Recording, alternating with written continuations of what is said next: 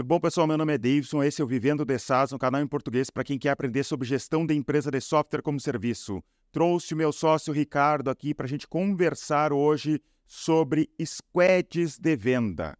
Tá? A gente tem bastante história para contar para vocês, que a gente trabalhou durante alguns anos com squads de vendas, a gente quer falar os prós, os contras, tudo que a gente sabe sobre o assunto.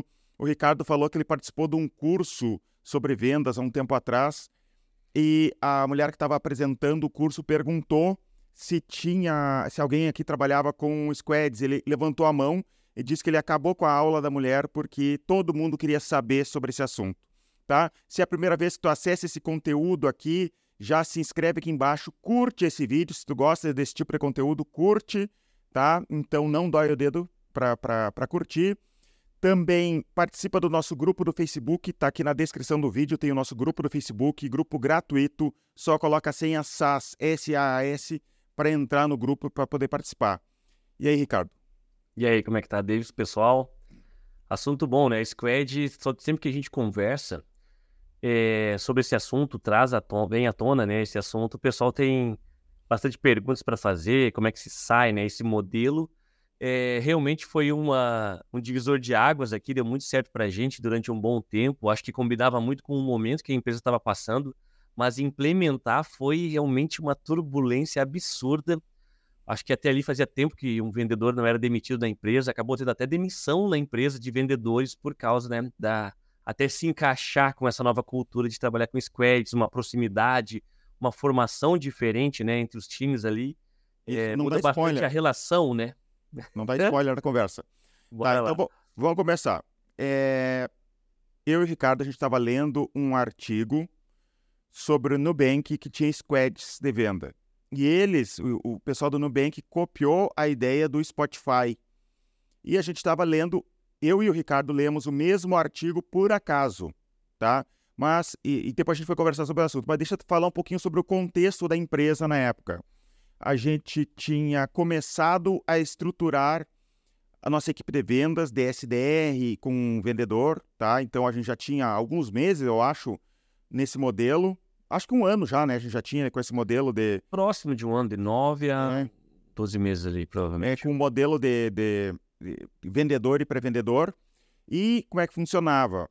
O pré-vendedor agendava, escolhia um horário na agenda, ele não sabia quem era o vendedor que iria fazia a venda para ele e era isso, tá? E quer contar um pouco, Ricardo, desse, desse período? Isso, exato. Então era um time muito novo, a gente não tinha muito orçamento na época, né, para contratar pré-vendedor e vendedor, porque pensa, a gente tinha saído de quatro, cinco vendedores para atender toda a carteira e agora eu precisava contratar pré-vendedores para esses quatro, cinco vendedores. Então o custo acabou é, aumentando muito rápido, né? Então não tinha um orçamento muito grande para contratar pré-vendedores experientes. Na época não existia, era muito difícil de encontrar pessoas que já tivessem trabalhado como pré-vendas, então na nossa cidade até nem tinha quem. E o orçamento para comissionar esse pessoal era muito pequeno. Então a gente pegava muito estagiário, tinha muita gente que era primeiro emprego.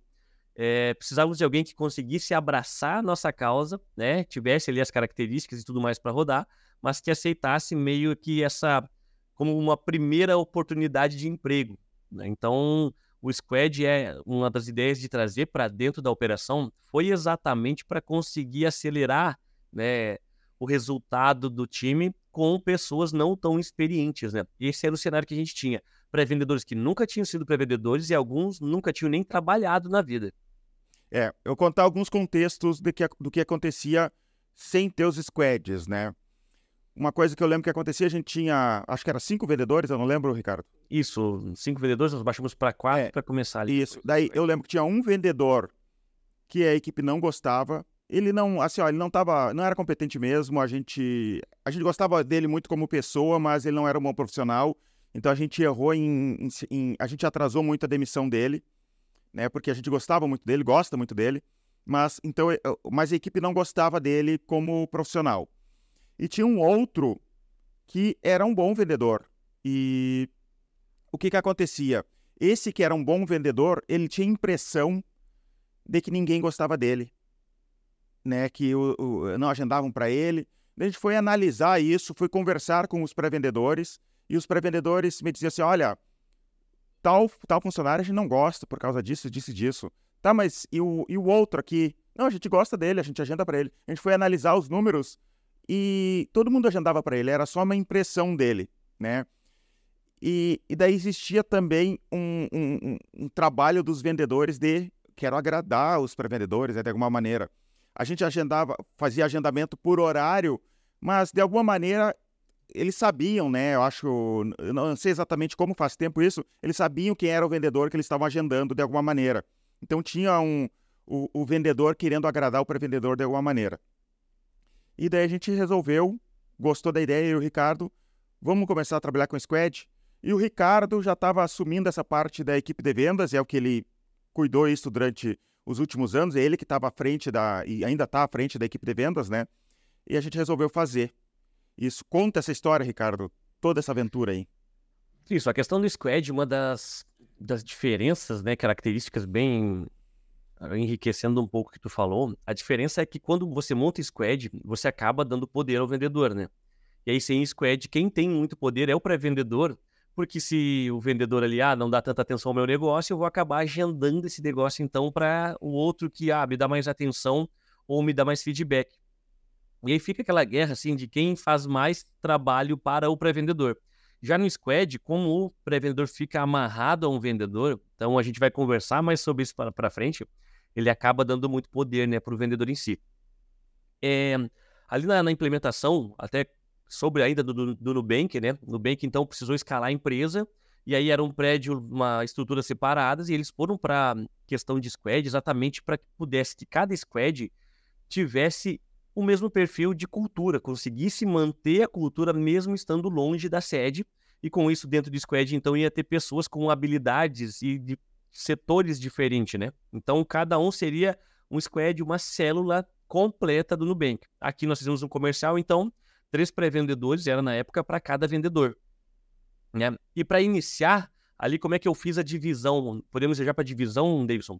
Pode ser. Então, como é que foi a divisão? A divisão, o que, que eu fiz? Peguei vendedor por vendedor, olha onde começou os perrengues, já no início. Vendedor por vendedor e pedi, olha, me passa uma, monta uma lista aí, na tua percepção, eles já estavam rodando aí há 9, 12 meses com aquele time de pré-vendas, né? Já conhecia muito bem o trabalho de cada um.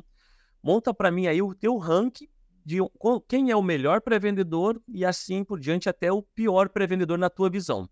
Então cada um montou o seu ranking. E daí, por muita coincidência, era para assim me ajudar a não frustrar todo mundo, mas por muita coincidência bateu perfeitamente, porque cada um dos vendedores tinha a percepção que o melhor pré-vendedor era uma pessoa diferente. Por quê? Porque é exatamente muito em questão de perfil. Tem, tem vendedor que ele gosta de manda negócio, joga para frente, deixa que eu abraço aqui, eu resolvo, mas eu preciso de volume.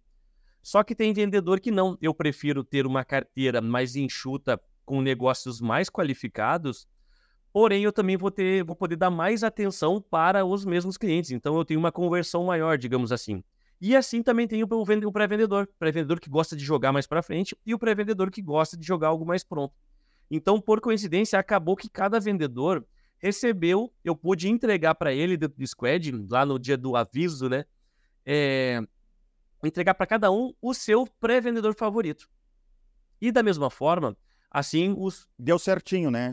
Cara, bateu perfeitamente. Eu consegui entregar um top performance né, de acordo com o ranking do vendedor para ele, um mediano e um alguém que estava iniciando ainda no ramp up. Então consegui distribuir muito bem. E mesmo assim eu consegui ter problemas né, ali com algumas pessoas em que, na questão da formação inicial de squad. Por quê? Porque ainda não estava a afinidade muito bem trabalhada, né? Que é um dos prós que a gente vai começar a conversar aqui. Né, que é exatamente é, trabalhar, conseguir né? Fazer com tam... que o.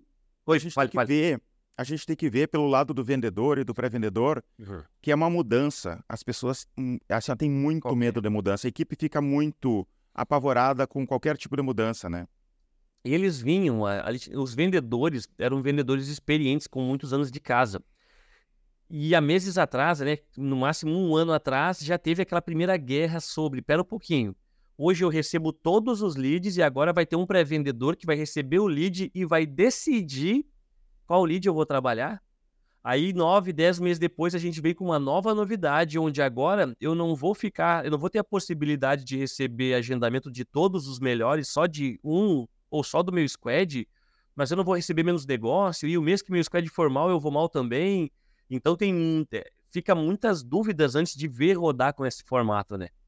Então, com certeza fica com medo, porque não sabe o que, que realmente vai acontecer. E outra era, como a gente estava testando algo que hoje ainda tem pouco assunto no mercado, eh, tem pouco conteúdo sobre isso, a gente também não tinha muito histórico para contar para eles e mostrar que isso realmente é, era um investimento, né? era um laboratório que a gente ia fazer. Não tinha muita base de, de informação, de dados para conseguir mostrar que realmente era uma ideia sólida, né? Então tinha muito medo. E a gente testou muita coisa aqui, né? A gente tem conteúdo sobre esse assunto, né? A gente testou. Meu Deus do céu. De todas as formas do mundo, de quantidade de pré-vendas, mais vendedor, menos vendedor, um para um, já testamos de todos os formatos de squads possíveis e tivemos sucesso com vários, muitos não deram certo, então a gente já testou muita coisa. E realmente, assim, é...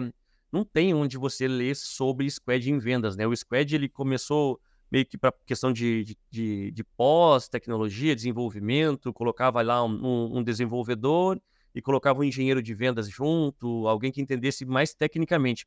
E aí nós trouxemos para vendas mesmo, né? Onde só tinha pessoas do processo de vendas envolvido.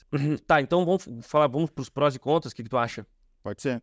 Vou começar pelos prós, então. Assim, ó, qual que era o grande ponto? É, olhando para o que, que a gente tinha antes de começar, como era um, um time que estava crescendo muito e a gente não tinha um orçamento, aí era uma realidade bem diferente, né, da Zipline naquela época a gente tinha pouco orçamento para pagar tanto comissionamento e salário de pessoas robustas experientes e também líder. Então era eu para contratar, para treinar, para estudar, para entender para que lado a gente ia. Ao, ao, mesmo tempo a gente frequentava evento, eu tinha que ir para evento. Então eu não tinha muito time, muito, muita liderança. Eu não tinha um coordenador para me ajudar. Então eu tinha que dar, contratar, fazer o ramp up e treinar pré-vendedores e da mesma forma, eu tinha que ouvir áudio, treinar, fazer fechamento. Na época, eu ainda pegava negócios que estavam travados na base do vendedor, eu fazia o fechamento para eles. Negociações mais complexas, eu também entrava na negociação para fechar. Então, eu fazia meio que cruzava e cabeceava. Com isso, é, estava ficando cada vez mais difícil escalar o time, porque tinha que chegar os pré-vendedores e o novato ele exige muito, muita dedicação, muita atenção, né? Então, com o Squad, o primeiro benefício que a gente conseguiu ter, é, que eu tive na época, foi que cada squad tinha um vendedor experiente. Então, é, ele me ajudava muito a treinar o pré-vendedor, a comunicação deles ficou muito próxima. Então, com isso, eles conseguiam meio que moldar o pré-vendedor ao que ele precisava fazer. Ele replicava tudo que ele já tinha visto no último ano, entende? Então, não era só eu dando feedback e acompanhando. Cada vendedor automaticamente recebeu uma dose de liderança e a partir dali eles também viam, se viam como responsáveis de rampar aquele pré-vendedor de uma vez, porque se o cara não agendasse negócios, ele ficava, ele acabava sendo prejudicado. Então, automaticamente, além de fazer as vendas e dar eh, continuidade nos negócios, ele também se via preocupado em ver se o pré-vendedor tá, realmente conseguia aplicar o que ele estudava, se ele realmente estudava, se ele entendia nível de conversa da ligação, se o cara realmente fazia muitas ligações, porque um dos benefícios do Squad é esse, a ponta mais fraca acaba sendo cobrada pelos outros colegas, senão acaba prejudicando. E então, como estão próximos também, é... eu estou próximo do Ricardo, digamos, eu sou pré-vendedor do Ricardo, eu não quero decepcionar o Ricardo. Eu estou todo dia com ele, perto dele, gente, as pessoas sentavam juntas, né? Então eu não quero decepcionar o Ricardo. Então acaba tendo essa questão de eu automaticamente, cada vendedor virou meio que um coordenador de um grupo pequeno de pré-vendedores. Né? Então eu me comunicava com o vendedor e automaticamente eu já conseguia ter uma resposta daquele squad em si. Então era mais uma pessoa para me ajudar a dar feedback, mas eh, digamos que eu ganhei olhos também, porque assim, ah, tinha um pré-vendedor que estava meio que não dando tanta atenção para o trabalho, não estava tão dedicado, o vendedor vinha me cobrar. Era mais uma pessoa responsável e olhando para esse lado. Outro ponto que a gente ganhou foi na questão da comunicação. O que, que acontecia?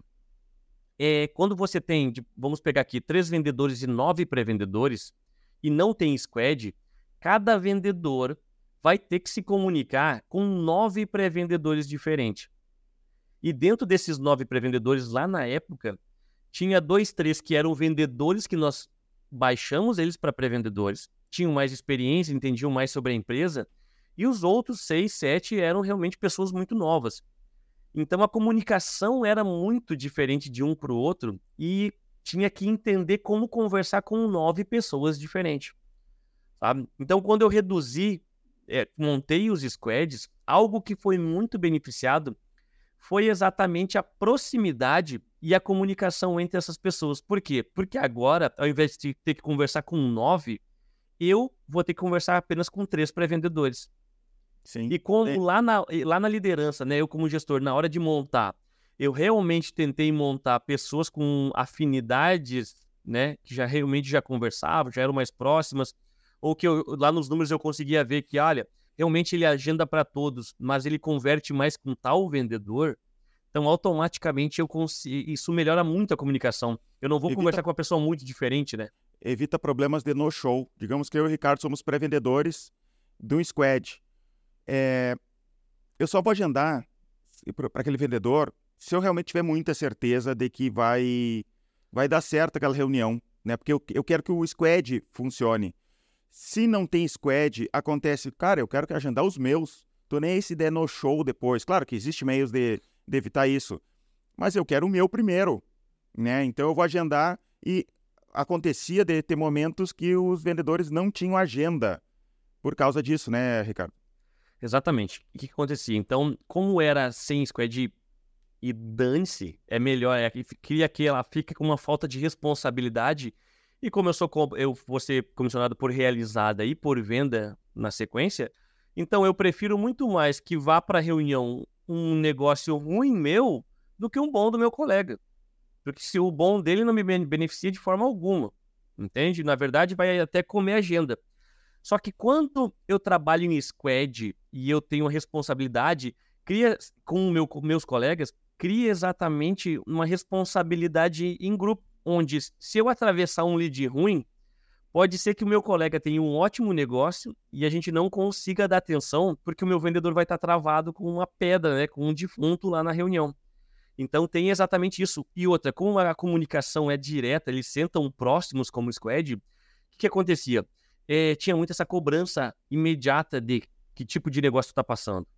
Ou, poxa, tu não tá ligando, tu não tá agendando. O que, que foi que tu não tá vindo trabalhar? Tá chegando atrasado. Então, automaticamente, toda a carga de gestão do, do, do gerente ali, que é um só para todo mundo, acaba diluindo, né?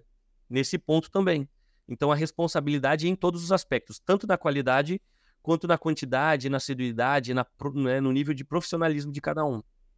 Isso é um, é um dos pontos que a gente acaba ganhando. Outro ponto é que na sequência, né, no, quando a gente foi escalando o time comercial, foi muito mais fácil de encontrar novos, novos líderes. Por quê? Porque já tinha vendedores que eles se saíram muito bem liderando seus squads. Então ali a gente já conseguiu ver que, cara, os pré-vendedores de, dessa menina, eles realmente são apaixonados por trabalhar com ela. Então tinha uma choradeira toda vez que um pré-vendedor era promovido a vendedor porque ele ia sentir saudade de trabalhar com tal funcionário, tal vendedora. Então, automaticamente tu já consegue ver quem que tem tato para lidar, para fazer a gestão. Aquela história do, da, da pessoa com um coração bom, tu ensina técnica. Às vezes o cara que é técnico e não tem um coração bom, é difícil de tu ensinar ele a lidar com pessoas.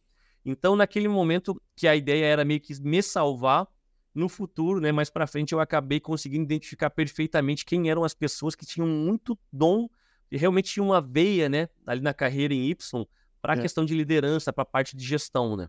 É, eu não quero ir para os contras ainda, mas concordando com isso que tu está falando, aconteceu também de uma pré-vendedora não tinha tato, uma pré-vendedora não, uma vendedora não tinha tato com os pré-vendedores, tá? E veio uma pré-vendedora uma vez reclamar, dizendo assim, mas o Davis e o Ricardo não nos tratam assim, por que, que essa vendedora pode nos tratar assim, né? Porque ela não sabia tratar com os, com os pré-vendas dela, né? Então a gente já percebeu que essa pessoa não estava preparada, pelo menos não ainda, para ser líder, né? Perfeito. E assim, ah, mas Ricardo, ele é vendedor, aí tu acaba dando para ele uma, uma questão de uma, uma, carga de liderança, e se o cara não tem perfil para isso tal. Mesmo que ele não o vendedor acaba não sendo um grande líder ali, se ele tem zero aptidão para ser, sabe, assim, se preocupa o mínimo possível em ter uma boa vizinhança, em trabalhar bem com os seus colegas, é difícil de acreditar que esse cara vai receber todos os dias os negócios dos pré-vendedores com o carinho que o pré-venda dá lá na, na ponta. Entende? Então, com o Squad, um outro benefício é o seguinte: o pré-vendedor ele olha muito para o vendedor, sempre, independente se é Squad ou não, para ver se ele está dando a mesma atenção e tendo a mesma energia que ele, pré-vendedor, teve. Porque imagina só, eu como pré-vendedor recebo aí 30 leads por dia. Tenho uma cadência de 100 atividades. Para conseguir fazer dois, três agendamentos. Ou seja, recebo não o dia inteiro.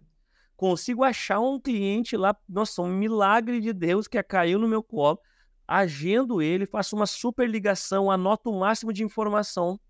Cai no vendedor, o vendedor entra na ligação murcho, sem interesse nenhum, não leu as anotações do pré-vendedor, ou seja, ele entrou sem insumo nenhum, não serviu para nada toda aquela riqueza de informações que o pré-vendedor captou, aplicou o processo, vendedor entra sem dar atenção ao que foi anotado, repete todas as mesmas as perguntas que já foram feitas na qualificação, é, não tem o mesmo, assim, pô, tem cliente que vem, é, aquela história, né, tu consegue realmente, quem sabe, pagar as contas de um açougue vendendo filé mignon, mas tu não consegue escalar, em, né, em, uma, de uma forma poderosa se não vender costela.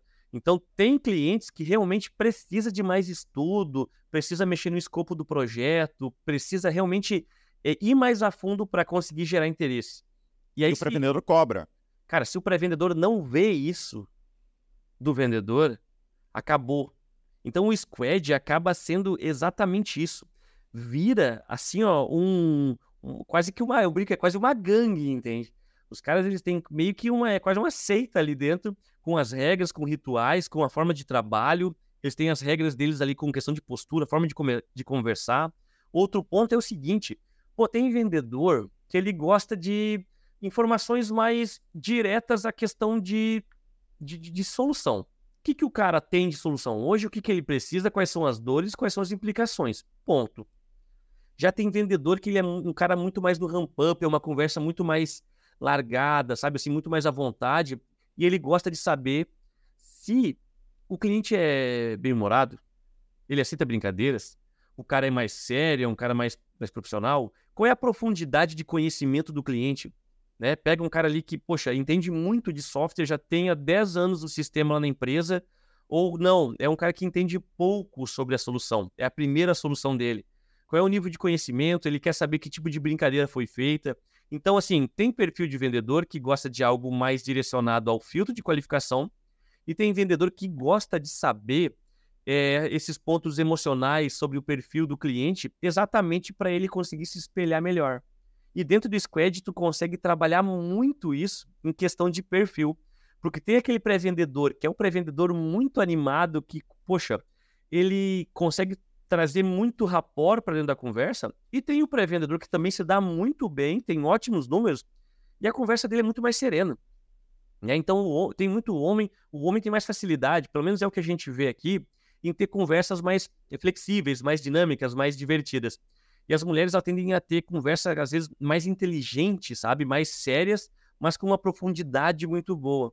E na hora de montar squad, se você consegue bater o perfil ali do squad sendo muito semelhante, o resultado pós-squad é muito maior para times mais é, não tão maduros, entende? Então isso acaba ajudando bastante, que é bater o perfil. Isso é bom, mas mais na frente, quando a gente estiver falando do contra, a gente vai bater muito desse, da dificuldade que é montar isso daí também. Quero te fazer uma pergunta, Ricardo. Não sei se a gente vai entrar no, na parte do contra, que eu não quero entrar ainda, ou a não, ser, a não ser que tu queira. Como é que foi os squads na pandemia? é, a, toda vez que tem a dança da cadeira ou, ou a pessoa adoece e outra não, vem a complexidade de fazer a gestão dos squats. É tá, Isso é pro contra, então vamos falar adiante, não vamos entrar ainda. Então. É, nós vamos tocar nisso lá na eu frente. Eu ia te perguntar se, se ajudou ou se piorou a situação, os squads durante a pandemia. Eu não sei, assim, ó, qual é a questão? É, eu acho que seria difícil de qualquer forma, entende? Tem o agravante do squad, que é se uma pessoa eu tenho nove pré-vendedores e uma fica doente, beleza, eu rodo com oito, não tem ninguém, nem o squad vai ser prejudicado.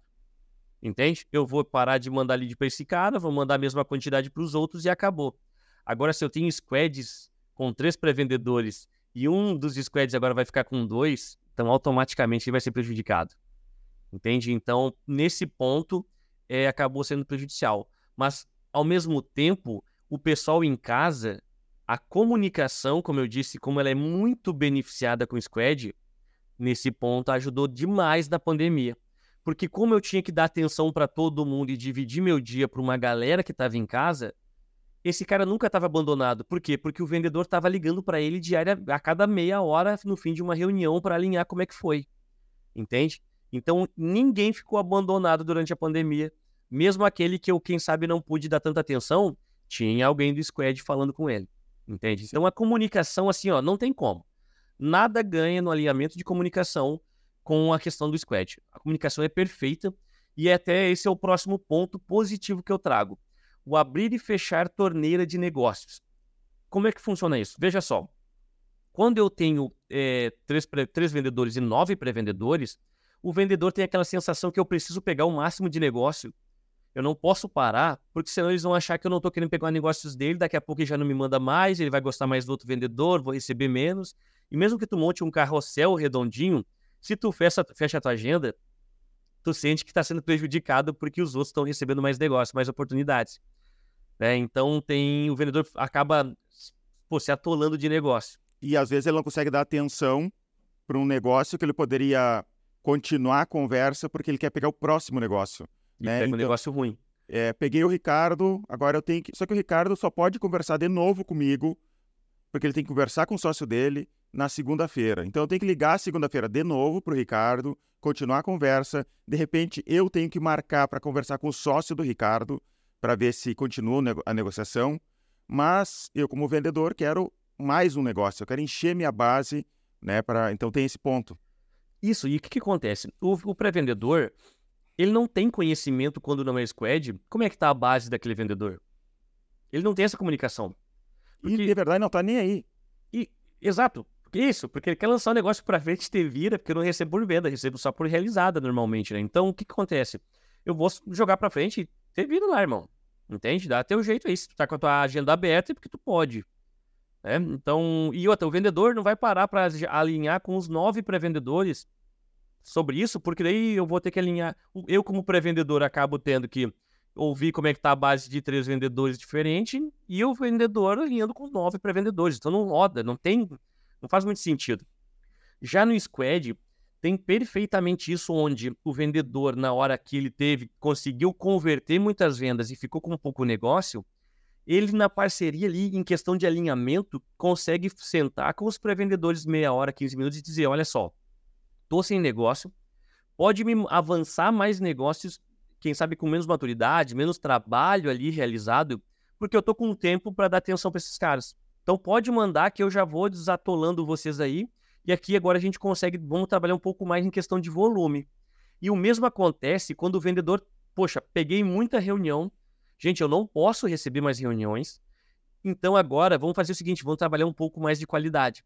Acompanhe mais esses clientes, leve o cara para o teste, faça perguntas mais complexas, é, vá mais fundo nas dores, mantenha o cara aquecido até semana que vem ou até daqui dois dias, que eu já vou estar mais com mais tempo, já vou ter fechado mais negócio, dado mais manutenção à minha base.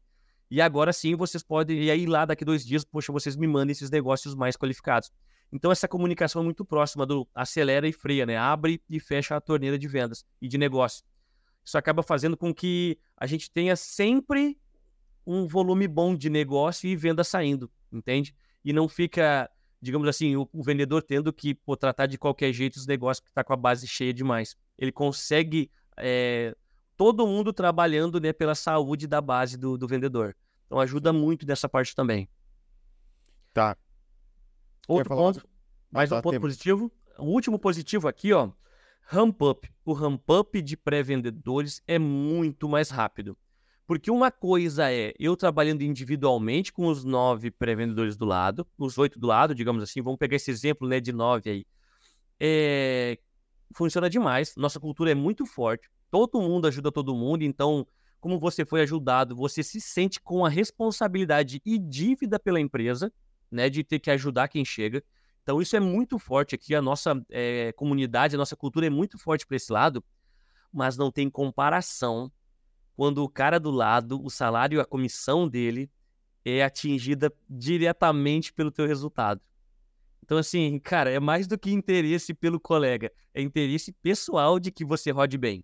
Então, o ramp-up de um pré-vendedor que tem experiência, pegando um novato e entregando não só o que a cartilha, não só o que o playbook de vendas ensina, mas quais são as boas práticas do, do negócio. Porque, assim, Deilson, a vida de um pré-vendedor de RP as boas práticas de acordo com os canais de vendas que chegam ali, de acordo com como o gestor comercial divide os canais e os leads, né, por qualidade, ele muda muito para um pré-vendedor de e-commerce que a forma que o gestor comercial divide os leads é diferente, entende? A boa prática é diferente. Mesmo que eu ensine um pré-vendedor aqui, é como ele vai executar o dia a dia dele, cada atividade, para onde ele vai dar prioridade e que lead que ele, onde ele vai buscar as oportunidades, isso muda muito. Tu entende? Então tu receber um, um é, ser recebido por um pré-vendedor experiente que vai te dar todas as caídas da mesa que a gente chama aqui, isso avança muito rápido o pré-vendedor. Porque coisas que ele demoraria, quem sabe, é o mesmo que a gente faz aqui no canal. Coisas que eu precisaria de 5, 10 anos para aprender, no caso de pré-vendedor, eu pô, vou levar um ano para terminar meu ramp-up. Não, o cara já me entregou tudo o que ele aprendeu nos últimos três, nos últimos dois anos. É, então, evita aquilo é outro de, nível. É, evita também aquilo de eu vou guardar esse conhecimento só para mim. Eu, como vendedor, vou guardar isso só para mim. Por... E acontece esse tipo de coisa, mas acaba evitando isso porque eu, como vendedor, eu quero aquele pré-vendedor dando certo o mais rápido possível, porque tem a minha comissão está em jogo. Né? Então acaba todo mundo aprendendo muito. É, automaticamente é, é aquela história, mais pessoas pensando, mais cabeças, mais mentes pensando em como resolver um problema que é da empresa, que no caso é rampar ali o cara que acabou de ser contratado e não tinha experiência. Então, a, essa parte, a, a, profundidade que ele consegue chegar em pouco tempo, é não tem como um gestor entregar. Outra questão é o seguinte: o cara é novo da empresa, vê o gestor, vê o líder como pô, o chefe, Entende? Então, às vezes, ele tá te ouvindo, ele realmente tá te. Na verdade, sim, ele tá te ouvindo, mas não tá te escutando. Porque ele tá nervoso em como, como eu vou aplicar todo esse conhecimento. Meu Deus, ele fica na preocupação, ele acaba não, não captando muito da informação. Só que quando ele vai conversar com o par dele, lá dentro do squad, que é o colega que executa da mesma camada, o, o, o colega dele vai falar exatamente a mesma coisa, porque ele vai te vai falar algo que ele ouviu do mesmo gestor só que o cara que está chegando, ele vai. Coisas que ele não pega com o gestor, ele pega com o colega. Entende? Então, é, isso não tem como entregar de outra forma. E sim, a cultura, você pode manter isso mesmo não tendo com squad, né? Vai ter o cara que fala, não, mas poxa, eu tenho isso aqui na empresa e não tem squad. Eu sei que sim. Mas a profundidade que você consegue ter ali é muito maior. É realmente diferenciado. Tá gostando do conteúdo? Então, a segunda parte dessa conversa está disponível dentro da plataforma Vivendo de SaaS. Se tu quer assistir toda, dá uma olhada aqui na descrição desse vídeo, tem um link para a plataforma, custa apenas R$ 89,90 por mês para assinar a plataforma Vivendo de SaaS. Nessa plataforma tem um monte de conteúdo sobre é, software como serviço, sobre como escalar a empresa de SaaS, tem áudios reais de ligações para clientes aqui da nossa empresa do e-gestor, dos nossos vendedores e pré-vendedores entrando em contato com clientes para vender. Então, vai aprender sobre processos de venda, sobre marketing, tem mentorias, tem um monte de conteúdo interessante sobre software como serviço. Clica aqui embaixo, se cadastra aqui, né, para te participar dessa plataforma que eu acho que tu vai gostar bastante.